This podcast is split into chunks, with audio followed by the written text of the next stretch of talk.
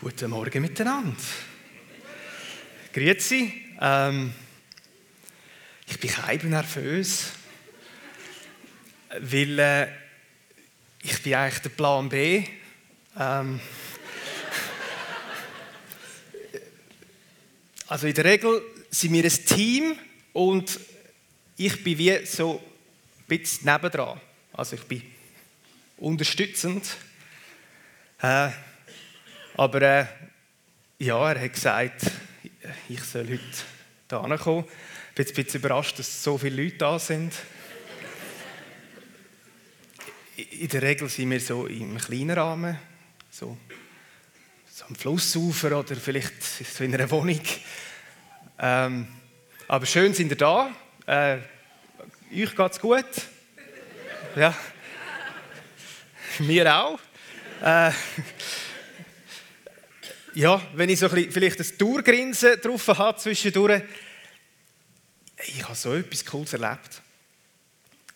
Ähm, aber bevor ich zu dem komme, habe ich jetzt gemerkt, ich muss mich vielleicht noch kurz vorstellen. Ich komme noch dazu.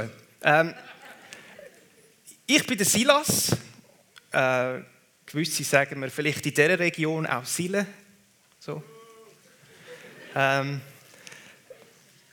wir sind ja auch international unterwegs. Dort, dort bin ich eher bekannt als Silas. Und äh, vielleicht kennt ihr so ein bisschen meinen Chef, ist ein bisschen übertrieben, aber der, der halt eben sonst da steht, das ist der Paulus. Und äh, wir sind, ja, wir sind so zusammen unterwegs. Und wir haben letzte Woche, ich sage euch, etwas erlebt. Und äh, da werde ich euch erzählen. Jetzt, äh, eben, ich tue den mal auf die Seite. Ist das für euch okay? In der Regel sind wir am Hocken, wenn wir etwas erzählen. Ich würde sonst. Oh. Ich spüre es eben gleich noch ein bisschen. Ich bin noch ein bisschen ramponiert. Äh, ja, äh, kennt ihr das? Wenn ihr von Gott ganz genau wisst, ihr seid am richtigen Ort. Ihr wisst ganz genau, ihr habt gelost, ihr habt etwas gehört, ihr habt dem gefolgt und es kommt einfach so eine fette Bestätigung. Das haben wir auch erlebt, letzte Woche. Und zwar hat der Paulus in einem Traum gehört oder gesehen, dass wir auf Mazedonien sollen. Und wir haben eigentlich ganz neu mit anders herwählen, aber es war so klar, gewesen, dass wir gewusst haben, hey, da können wir gar nicht anders, da müssen wir jetzt her. Und darum sind wir schnurstracks Richtung Mazedonien weiter, auf eine Stadt, die Philippi heisst. Und ich sage das. Also da ist Zürich direkt dagegen. Also dort... Philippi, da geht es ab. Es ist so eine richtige Stadt. Und wir sind dort angekommen und irgendwie haben wir nicht so richtig gewusst, was machen, weil äh, es hat keine Synagoge gab. Darum sind wir einfach mal am Fluss und dann denkt, wir schauen mal, was da unten läuft. Und dort hat es Leute gehabt. Und wir sind mit denen ins Gespräch gekommen. Und um es kurz zu behalten, es ist abgegangen. Die Lydia, das ist so eine der einflussreichsten Frauen in dieser Stadt, die hat eine Begegnung mit Gott gehabt, die hat ihn erfahren, die hat ihr Leben ihm gegeben an diesem Nachmittag und war wie ein umgekehrter Händchen. Gewesen. Hat uns dann eingeladen zu sich heim und so richtig Bestätigung. Wir gewusst, hey, das ist so richtig, dass wir da sind. Und so sind wir ein paar Tage weiter durch die Stadt gelaufen und nachher ist so eine junge Frau, die war ein bisschen komisch drauf, die hat die ganze Zeit uns hinten nachgelärmt und geschrauen. Gesagt, ihr seid Diener vom wahren Gott. Ihr seid da, uns um die Wahrheit zu erzählen. Ich dachte, ja, das stimmt. Aber wegen dem muss es ja nicht so äh, aggressiv schreien. Wir haben dann herausgefunden, dass die Frau von einem Geist besessen ist und dass die eigentlich sonst wahr sagt. Das heißt, ganz viele Leute gehen dort hin, zahlen Geld und kommen so eine Prophetie über oder eine Wahrsagung. Tag für Tag ist die uns hinten nachgelaufen. Und irgendeiner jetzt ein Paulus neben mir, ist er eh recht so ein impulsiver Mensch. Hat ihm einfach den Nuki rausgehauen und gesagt: Hey, Geist, fahr aus aus dieser Frau.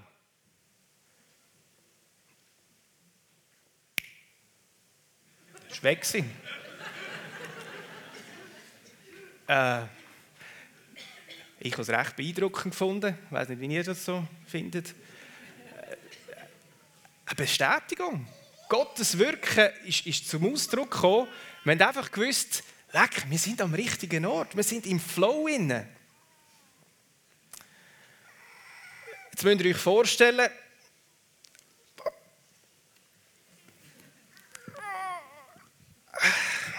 müsst euch vorstellen, wir sind unterwegs gewesen und die Herren in dieser Stadt, wo die Frau natürlich braucht hat, um Geld zu bekommen, die haben das nicht so toll gefunden. Und plötzlich ist aus dieser Meute, sind immer mehr zusammengekommen, die sind aggressiv gewesen, die haben uns gepackt, die haben uns auf den Dorfplatz gerissen und haben uns angeklagt. Wir sind gar nicht dazu gekommen, irgendetwas zu sagen oder uns zu verteidigen. Die haben uns Kleider vom Leib gerissen nicht auf eine gute Art. Und äh, haben, haben, haben auf uns einschlagen. Und ihr müsst euch vorstellen, wir sind von dem Platz ohne Verurteilung, ohne Gerichtsbeschluss, sind wir einfach abgezogen worden und mit Stecken haben sie uns geschlagen. Darum, mein Rücken ist noch nicht so ganz ähm, beieinander. Sie haben, ja, irgendwie, ich konnte es nicht einordnen, vom einen Moment zum anderen. Ich war dort, halb bewusstlos, blutig, haben sie uns abgeschleppt in ein Gefängnis. Und zwar nicht irgendein Gefängnis, sondern ins tiefste, dunkelste Loch in dem Gefängnis. Ich weiß nicht, wer von euch schon mal im Gefängnis war. Wir müssen jetzt nicht strecken. Es ist nicht, ist nicht cool. Und in dem Gefängnis da hat so Pflöcke am Boden, wo unsere Füße angemacht sind. Und unsere Hände sind an dieser kalten, feuchten Wand angemacht mit Ketten. Und der Paulus nebendran, dem ist es überhaupt nicht gut gegangen. Der war halb bewusstlos. Man hat irgendwie auch nicht gewusst, was wir miteinander reden jetzt. So ist jeder einfach für sich irgendwie versunken gewesen, Gedanken. Und ich kann euch sagen, mit mir innen, ich konnte das nicht einordnen. Ich bin dort und habe mich gefragt, Gott, wieso, nachdem wir doch das gemacht haben, was du mir gesagt hast, wir haben deinem Wort gefolgt, wir haben Bestätigung erfahren und jetzt hocken wir in dem Loch. Wieso? Und ich kann anfangen hadern. Und irgendwie hat es mich aufgeregt, dass der nebenan gar nichts sagt. Der war irgendwie einfach so für sich, gewesen, hat es verarbeitet. Und plötzlich höre ich nebendran, so, singen kann dem vielleicht nicht sagen, aber ja, so ein jämmerliches so groß ist der Herr. Kennt ihr den? Der ist nebendran plötzlich gekommen. Und ich habe gedacht, was? Und nachher weiter. So groß ist der Herr. Immer ein bisschen lauter. Irgendwann habe ich das Gefühl jetzt muss ich auch mitmachen. Ich kann ja nicht einfach so hängen. Und habe eingestimmt in das. So groß ist der Herr. Singt mit mir. Kennt ihr das? Macht doch mal mit. So groß ist der Herr. Sing mit mir, so groß ist der Herr. Ihn preisen wir so groß, so groß ist der Herr. In dem Moment, wo ich angefangen habe, hat mir Überwindung gekostet. Aber ich habe gemerkt, irgendein ist, ist viel mehr aufgekommen als nur zwei jämmerliche Stimmen in einem Loch. Der Gesang hat ein Volumen bekommen, so wie jetzt. Es ist wie so ein Himmelschor, der aufgekommen ist. Und wir haben gemerkt, hey, da ist eine Kraft drum.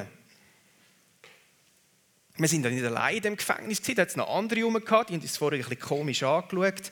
Aber in dem Moment ist es irgendwie ruhig geworden. Man hat gemerkt, die hören zu. Und der eine oder andere hat sogar mitgesungen. Jetzt müsst ihr euch vorstellen, immer mehr, immer grösser. Wir haben einen Gassenhauer nach dem anderen rausgelassen. Irgendwann, wenn wir das Wort nicht mehr gewusst haben, haben wir halt irgendetwas gesungen, aber wir sind in dieser Anbetungshaltung und plötzlich habe ich gemerkt, wie ich am Klatschen bin.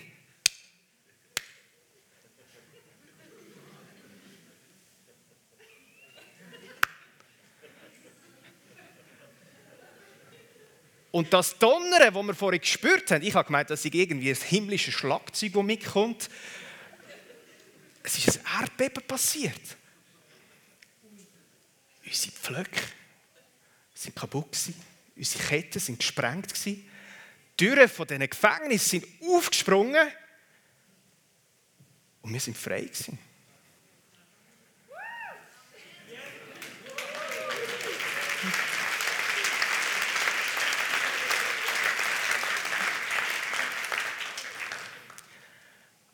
Aber wisst ihr was? Wir sind nicht davon gerannt.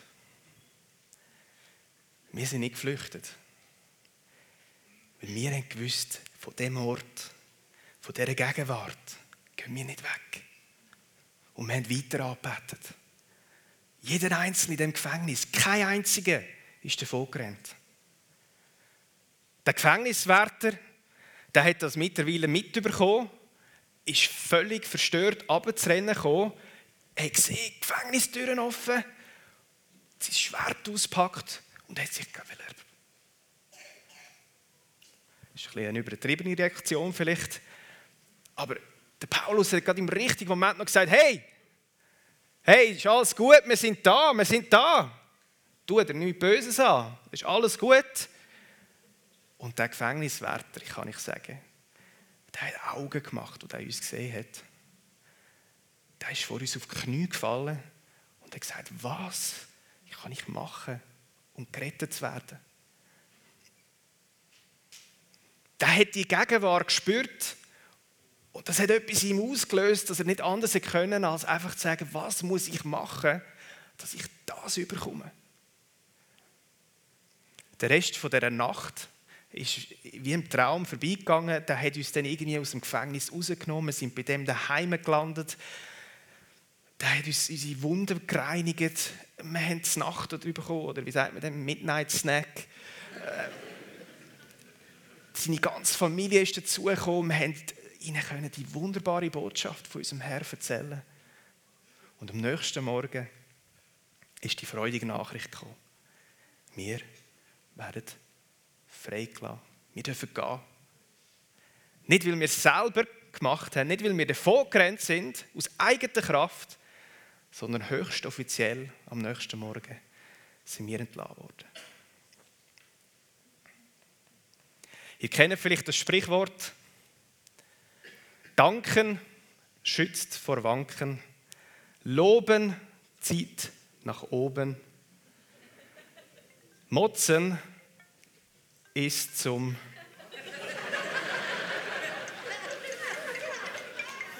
Entschuldigung. Ja. Nein, ich bin gerade fertig. Ähm, ja, ja, es ist gut gegangen, glaube ich. Ja. ähm, zum Mittag, ja, ja. Lydia hat gekocht. Super. Ähm, warte, ich muss schnell abschließen und dann äh, 10 Minuten oder so. He? Super. Also, merci. Tschüss, ciao, ciao. Gruß. äh,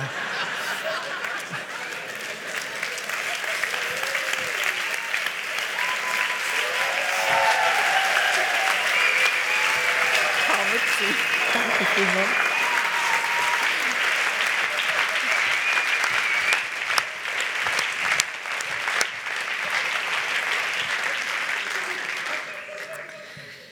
Danke vielmals, Silas, alias Emanuel Bucher.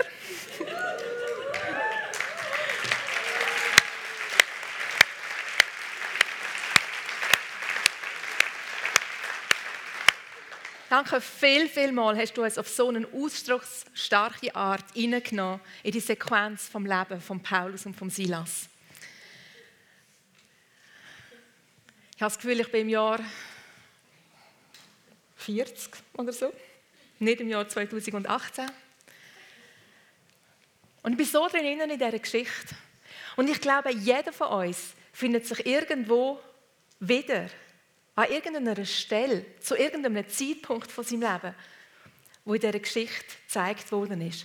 Entweder ganz am Anfang, wo du so von Highlight zu Highlight gehst. Du bist aktiv und du sagst Sachen und du handelst und du erlebst, wie Gott das, was du machst, mit Wunder bestätigt. Oder du bist irgendwo mitten in einem finsteren Loch kannst nicht mehr handeln, hast keine Idee und keinen Plan mehr, was du als nächstes könntest machen und entscheidest dich zum Worshipen. Du entscheidest dich, nicht mehr hinterher zu schauen, sondern auf deinen Gott zu schauen. Aber es kostet dich etwas. Oder du spürst, wie du alles in dir ausrichtest auf Gott und Freiheit durchbricht. Du endlich wieder kannst durchschnaufen, Freude und Erleichterung kommt. Oder du bist an dem Ort, wo du merkst, die Menschen haben gesehen, wie du durch die Dunkelheit durch bist und gesehen die Freiheit, die du hast und die so angezogen sind, dass sie fragen, was kann ich machen, damit ich das auch habe. Und du erlebst, wie sich andere für Jesus entscheiden, weil sie in dieser Beziehung innen sind. Der Paulus im Gefängnis mit dem Silas zusammen. Ich frage mich, da hockt der Silas, da der Paulus, ganz leislich. Was ist in Paulus abgegangen? Ist er so wie bei uns gefangen von einer Gedankenspirale? Kennen ihr die? Vielleicht nicht alle, vielleicht nur ich. Die Gedankenspirale, wo dir sagt, warum hocke ich jetzt da? Ich habe doch alles richtig gemacht. Oder vielleicht doch nicht. Vielleicht habe ich doch etwas falsch gemacht. Vielleicht habe ich Gott nicht richtig gehört. In der Apostelgeschichte steht eben, dass der Paulus, wo er den Wahrsagegeist austrieben hat, unwillig war. Unwillig im griechischen Diaponeo heißt, er ist verärgert aufgebracht, genervt. Und jetzt hockt er da und sagt sich, okay, ich habe zwar den Geist mit einem Fingerschnippen weggeschickt, weil Gott das Autorität mit mir ist. Aber mein Gott, das ist nicht aus Liebe passiert. Ich habe es nicht aus Liebe gemacht. Und wenn ich etwas nicht aus Liebe mache, dann bin ich nichts anderes als eine tönende Glocke, ein schellender Krach irgendwie. Habe ich selber geschrieben im Korintherbrief. Weil der Paulus hat immer alles durchgelebt, was er irgendwo aufschreibt. Voller Selbstvorwurf und Selbstanklage. Keine Ahnung, was dem Paulus alles durch den Kopf ist. Aber irgendwann eines wird er sich gesagt haben, so, ich sorge mich jetzt nicht länger um meine Mitarbeiter. Ich lege meine Angst ab. Ich fange wieder an, auf meinen Gott zu schauen. Ich schaue nicht zurück auf das, wo alles gut war. Auf all das, was ich schon gut gemacht habe. Eigentlich wollte ich nur eins, ich wollte auf meinen Gott schauen. Ich wollte ihn sehen, ich wollte ihn arbeiten, weil ich ihn kennengelernt Und er entscheidet sich frisch, in die Anbetung hineinzugehen. Und er hat in dem Innen eigentlich gesagt, okay, ich umarme die schwierige Situation, weil ich weiß, dass nichts mich so nahe bringt an Jesus und mich so verändert in sein Bild hinein, wie etwas, wo schwierig ist in meinem Leben.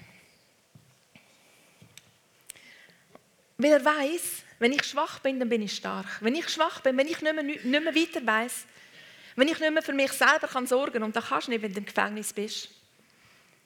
Wenn ich handlungsunfähig bin, aus welchem Grund auch immer, wenn der Schmerz so groß ist, dass ich nicht mehr denken kann, dann bin ich schwach. Und wenn ich schwach bin, kann Jesus in mir stark sein. Also hat er sich entschieden, Gott anzubeten. Ganz jämmerlich hat er angefangen. Und immer stärker und stärker ist es geworden. Bis zu dem Moment, wo Kraft durchgebrochen ist und sichtbar geworden ist. Für ihn und für alle anderen zusammen. Wenn wir anfangen, vorzuschauen auf Jesus und uns eins zu machen mit dem, wo er ist und mit den Worten, wo er ist, dann kommt die Gegenwart von Gott. Warum? Das Wort sagt, dass unser Körper, unser Herz der Tempel ist, der Wohnort von Gott. Und überall dort, wo wir übereinstimmen, dort ist Gottes Reich da. Und dann materialisiert sich das. Und wir sehen in dieser Geschichte, wie das Erdbeben gekommen ist. Und wenn wir zurückschauen, im Alten Testament ist das Erdbeben immer ein Volk der Gegenwart von Gott, wo gekommen ist.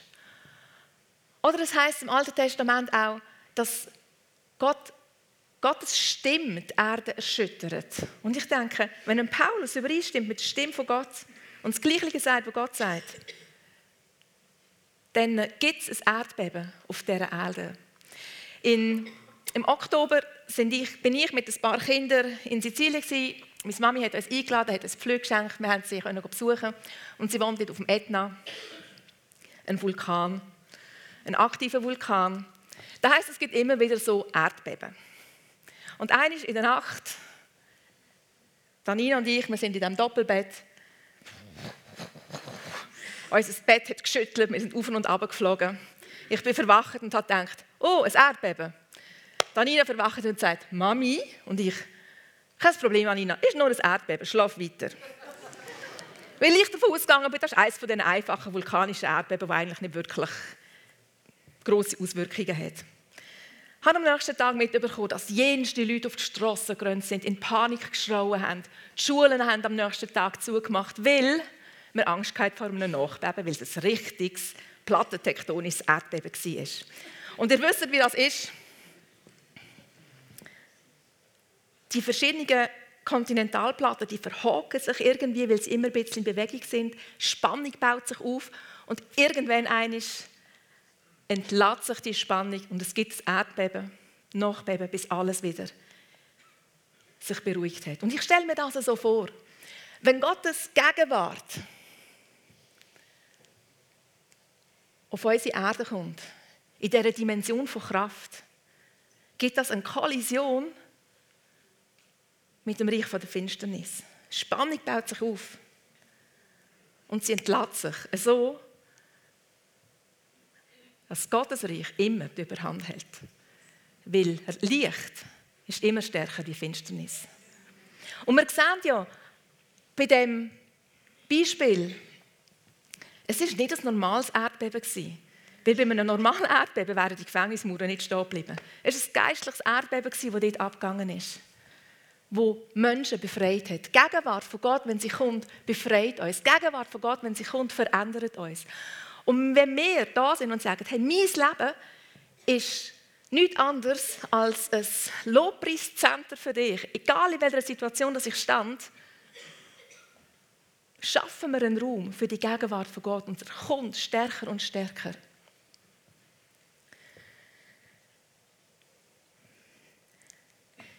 Als ich vor einiger Zeit angefangen habe, immer wieder zu sagen, Herr, verändere mich ins Bild von Jesus. Mach mich mehr wie Jesus. Das ist das Grundanliegen in der Gebet, die ich habe. Habe ich gemerkt, dass Gott das sehr ernst nimmt. Und irgendwie sind ganz Haufen Sachen passiert, die ich mir selber nicht ausgesucht hätte. Und ich habe immer wieder dürfen lernen, reinstehen und einfach anbeten. Und manchmal sieht Anbetung anders aus, wenn einfach Hände aufheben und loben und preisen. Da hat es einen Punkt gegeben, wo ich verletzt worden bin von einer Person, die ich sehr schätze.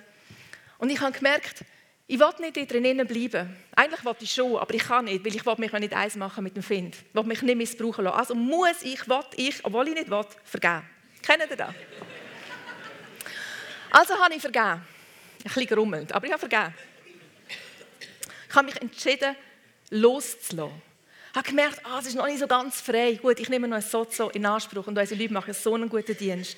Und ich habe gemerkt, wo ist auch mein Anteil dort drin? Okay, ich muss nicht nur dieser Person vergeben, ich muss auch mir vergeben. Und ich kann dürfen loslassen.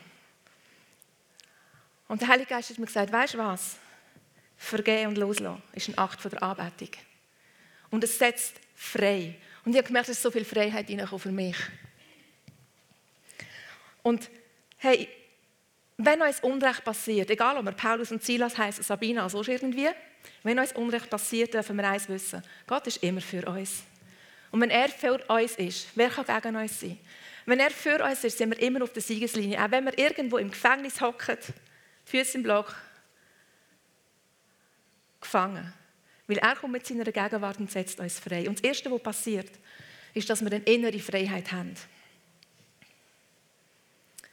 Die innere Freiheit,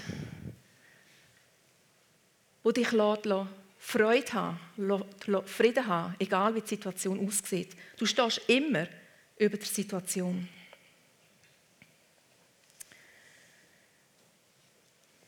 Werden, wie Jesus ist. Schwierige Situationen sind Hammer. Für werden, wie Jesus ist. Und Jesus ist total frei. Ich kenne keine Person, die so frei war wie er. Und das ist das Ziel, dass wir frei werden. Johannes 8 sagt, die Wahrheit macht uns frei. Die Realität von Gott macht uns frei. Es ist seine Gegenwart, die uns frei macht. Frei, wie ein Paulus und ein Silas, wo, obwohl sie hätten können, das Gefängnis verlassen, das nicht gemacht haben. Sie sind Römer und sie haben ihre Kultur kennt. Sie haben gewusst, dass der Gefängniswärter verantwortlich ist dafür, dass sie im Gefängnis sind. Und wenn sie abgehauen wären, hätte er mit dem Leben müssen zahlen dafür. Sie haben die Kultur kennt, logisch. Sie sind Römer Also sind sie geblieben. Sie haben sich dazu entschieden, ihre Freiheit nicht zu missbrauchen. Weil wenn sie gemacht hätten, was sie könnten machen, hätten sie jemand anderen verletzt. Und sie haben die Bedürfnisse von dem anderen Menschen höher geachtet als ihre eigenen Bedürfnisse. Das ist Freiheit. Etwas können und es gleich nicht müssen machen.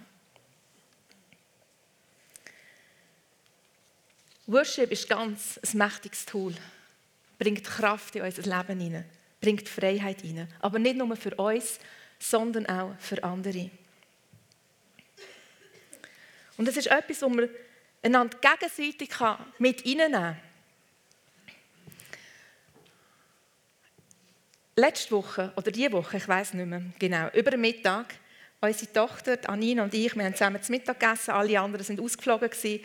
Und irgendwie war so eine Stimmung im Raum von, ah, es ist alles so mühsam und so schwierig und so weh. Und ähm, ich weiß nicht mehr, wie wir dazugekommen sind. Sie hat Musik angelassen und hat gefunden, komm Mami, wir tanzen. Und da macht sie auch viel. Und meistens gebe ich ihr einen Korb, ich bin nicht so der Tanztyp. Und dort habe ich mich darauf eingeladen und sie hat gesagt, mach einfach, was ich mache. Ich habe gedacht, das ist gut. Das sieht mir ja niemand. Und ich habe angefangen, Sachen nachher zu machen. Und zu allem, was wir gemacht haben, haben wir gesagt, wie Jesus ist. Und ich, da, da ich nicht immer nur gerne Sachen nachmache, habe ich irgendwann auch angefangen, Sachen dazu zu finden. Und einfach zu sagen, wie mein Gott ist. Und es ist so eine Freude reingekommen und so eine Leichtigkeit. Und alles, was an Bedrückung herum war, musste weichen. Und es ist so cool, wenn man sich zusammentun kann. Und wenn man Sachen macht, die man vielleicht normalerweise nicht machen würde. Aber es bringt Freiheit, wenn wir Gott anbeten, wie auch immer. Einander unterstützen in dem ist so ein wichtiger Teil. Der Gefängniswärter hat mitbekommen, was läuft. Und ich stelle mir ihn so vor, wie er kommt und merkt, der Paulus und der Silas, die sind nicht abgehauen. Die sind immer noch da. Ich meine, mein Gott, niemand würde das machen. Und er hat angefangen zu denken.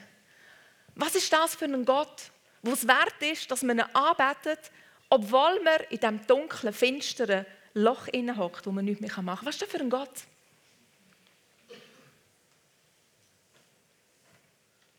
Was ist das für ein Gott, der so mächtig ist, dass er Ketten kann sprengen kann, wo den Menschen so viel Freiheit gibt? Und er hat nur noch eine Frage in seinem Herzen.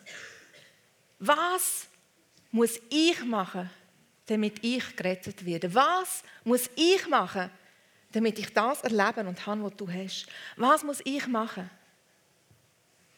Und der Paulus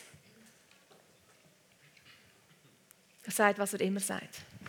Glaub an Jesus Christus. Glaub an den einzig wahren Gott. Es gibt keinen neben ihm. Fang an, eine Beziehung zu haben mit ihm. Er hat dir die Möglichkeit dazu. Er ist am Kreuz gestorben. Du kannst eintreten und Beziehung haben, eine Freundschaft haben mit Gott. Und du lernst ihn dann immer besser kennen. Gang, mach den ersten Schritt. Und der Kerkermeister macht das. Er geht und verarztet den Paulus und dann lässt er sich taufen. Sich und seine ganze Familie und alle, die in diesem Haus ein- und ausgehen. Er wird gerettet. Er kommt neues Leben über, sein Geist, seine Seele, sein Körper. Er wird gerettet.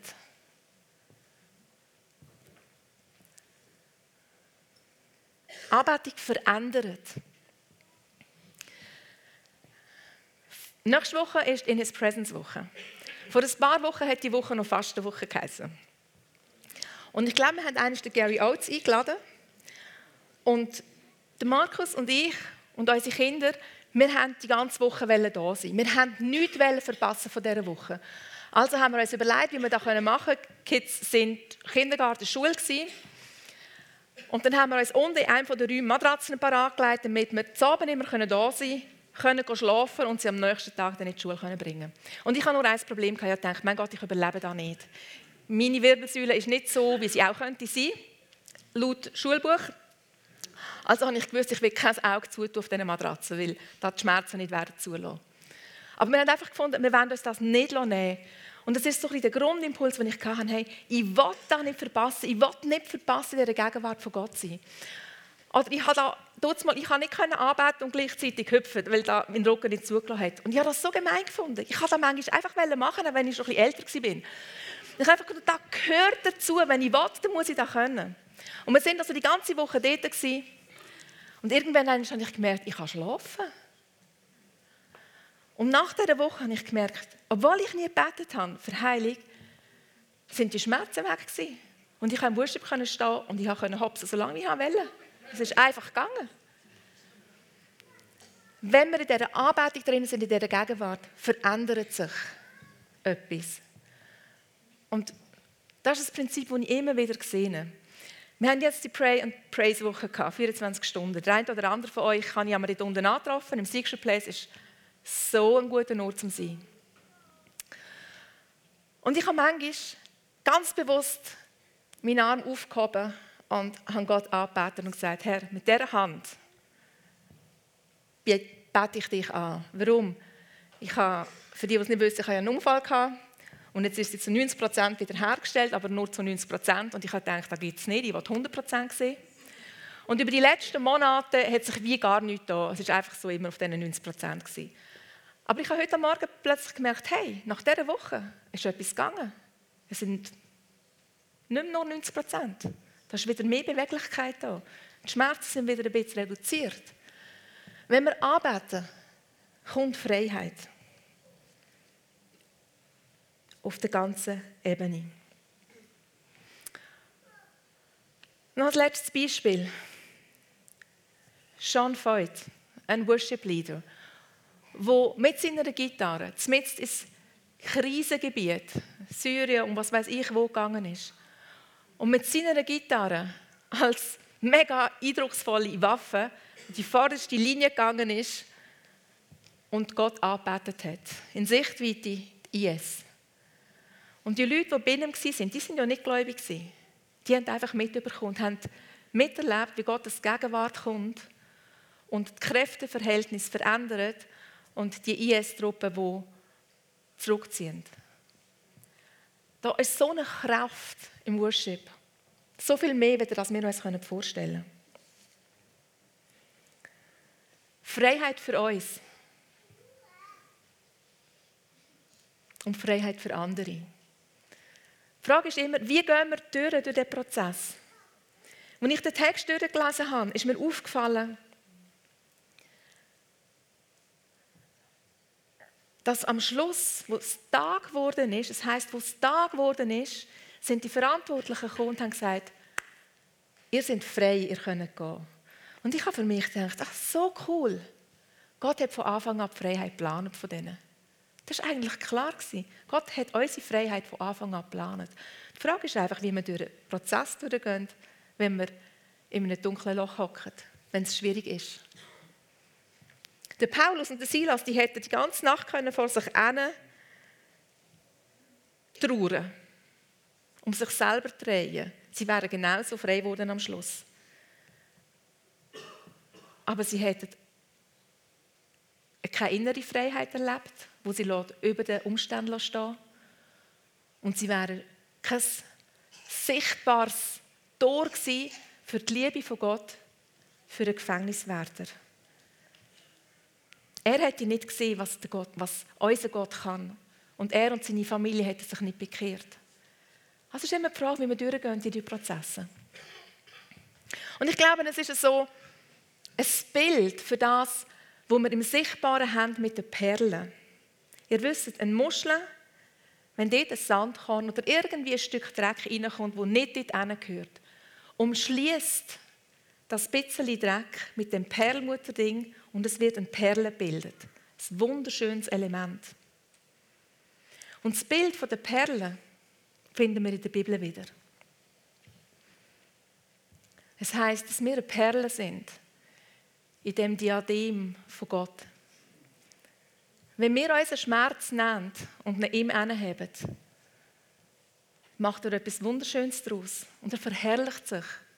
Er verherrlicht sich durch unser Leben. Und wir vergrößern seine Herrlichkeit. Ist das nicht wunderschön?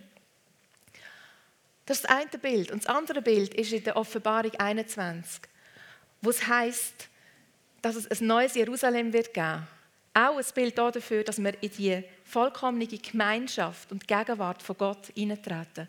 Und das neue Jerusalem hat zwölf Tore und die zwölf Tore sind zwölf Perlen. Und ist das nicht wunderschön als Gedanke, dass das, was der Paulus erlebt hat, wo er seinen Schmerz Gott gegeben hat und ihn arbeitet hat, er zusammen mit dem Silas zu einem Einfallstor geworden ist für, für die anderen Gefangenen und die Gefängniswärter, dass sie können in die Gegenwart von Gott hineingehen. Und so glaube ich, dass wir zu Perlen gemacht werden damit andere können reingehen in die Gegenwart von Gott und können Gemeinschaft haben mit ihm, können eine Freundschaft anfangen bauen. Wenn wir anfangen anzubeten, jubelt der Himmel. Und wir haben so eine Freude, weil wir merken, uns ist nichts unmöglich. Weil wir wissen, Gott ist da. Die Erde wird durchgeschüttelt und er tut sein Werk.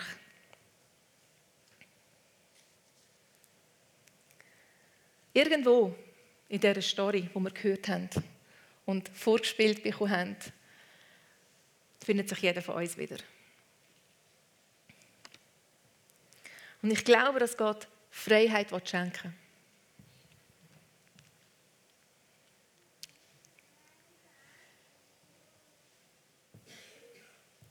Ich glaube, er will, dass wir so frei werden, wie Jesus frei ist. Dass wir in die Freude hineinkommen, wo er drinnen ist. Jesus ist das perfekte Abbild von Gott. Gott sagt, mit seinem ganzen Wesen, mit seiner ganzen Fülle lebt er in Jesus. Und wir sehen an ihm, wie Gott gemacht ist. Und wir sollen uns immer mehr und mehr verändern in das Bild hinein, wo Jesus ist. Und das ist das, was passiert, wenn wir arbeiten. Das ist das, was die Gegenwart von Gott multipliziert. So, der Paulus und der Silas, die haben sich geoutet in diesem Gefängnis. Sie sind rausgestanden, wo sie ihren Gott angebetet haben. Und ich fordere euch einfach auf, wenn ihr Freiheit habt und ihr sagt, hey, ich möchte Freiheit, in welchem Bereich auch immer, an Geist, Seele oder Liebe, dann äh, steht einfach mal auf. Einfach einen Moment, ihr könnt nachher wieder absitzen. Ich glaube, ich habe drei Gruppen von Menschen auf dem Herz, wo ich glaube, dass Gott ihm in der Anbetung einen Durchbruch schenken will.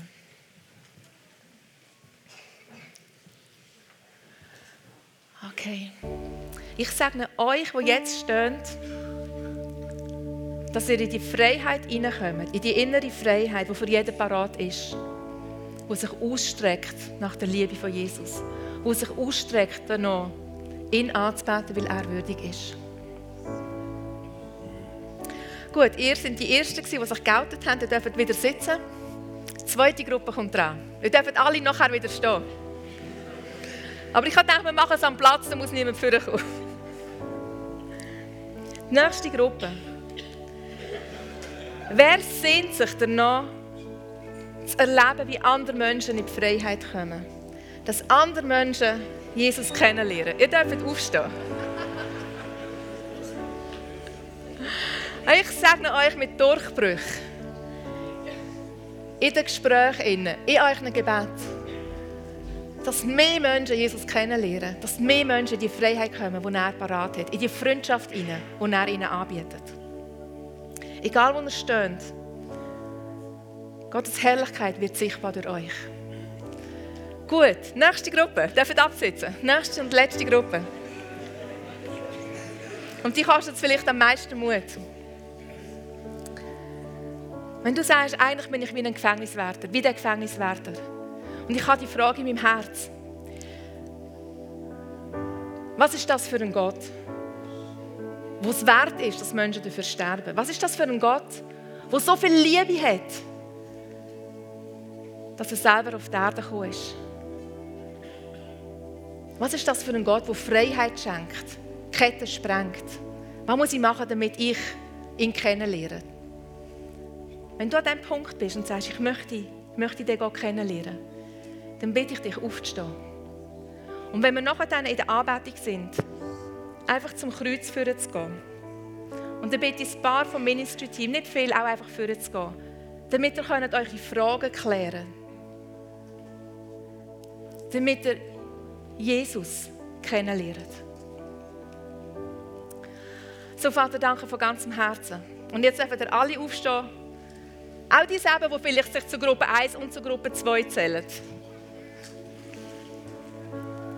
Ihr wisst, was ihr im Herzen tragt.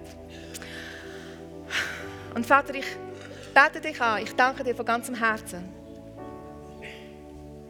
dass du heute noch der gleiche Gott bist, unverändert dass das, was du beim Jesus und beim Paulus gemacht hast, dass du das von Herzen wiederholst. Wir beten dich an, weil du würdig bist. Wir beten dich an, weil du der Weg bist, die Worte, das Leben im Überfluss. Ich bete dich an, weil du der Liebhaber von meiner Seele bist. Ich bete dich an, weil du mein Retter bist. Weil du derjenige bist, der Freiheit geschenkt, geschenkt hat. Und noch mehr dazu tust. Ich bete dich an, weil du der Gott bist von der Liebe, der will, dass jeder Mensch in die Freiheit, in die Beziehung zu dir hineinkommt. Und ich danke dir für deinen Geist, wo jedes von uns einen Schritt weiter nimmt. Ich danke dir für Freiheit, die du schenkst heute Morgen. An Geist, an Seele und am Lieb. Danke, dass du dich manifestierst. Herr, wir lieben es, dich anzubeten. Du bist würdig.